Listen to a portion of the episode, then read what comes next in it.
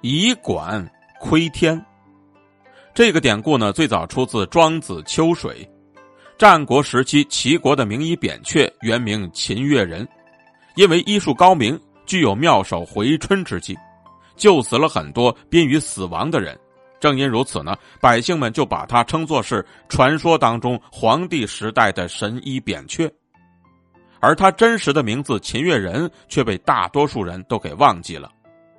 相传呢，扁鹊年轻的时候得到过一个名叫长桑君的奇人传授医术。长桑君给他服了一种药，服了之后呢，就能看到墙另外一边的人，所以呢，在诊视病人的时候，他就能够见到五脏六腑之内疾病的症结。从那之后呢，他就开始给人治病，并且成为了闻名遐迩的神医。有一年呢，扁鹊带着弟子外出寻医，恰好路过了虢国都城的王宫，见到宫内外的人都在忙忙碌碌的求神问鬼，为太子祈祷消灾。一会儿呢，又乱纷纷的准备棺木。扁鹊见到这种情况，便走进宫门去打探，问道：“不知太子得的是什么病啊？”把门的人就告诉他说。太子的病啊，是气血运行没有规律，阴阳交错而不能够疏泄，所以突然错倒而死啊。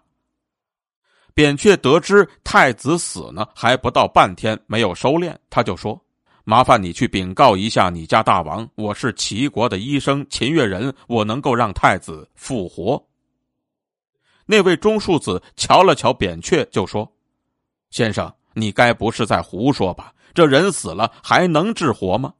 我听说呀，上古有一个姓于的医生，治病不用汤剂药酒以及其他的东西，一解开衣服诊视啊，就能够知道疾病所在，然后割开皮肤，疏通经脉。先生的医术如果能如此，那么太子就能再生了；要不然，那肯定是在骗人。扁鹊呢，就再三请求那位中庶子前去禀报国君。可他呢，就是不答应。过了没多久呢，扁鹊就仰天叹息，说道：“您说的那些治疗方法，就像是从管子里去看天，从缝隙当中去看花纹一样啊。而我用的治疗方法，不用切脉，不用看脸色，不用听声音，只要观察病人的体态神情，就能够说出病因在什么地方。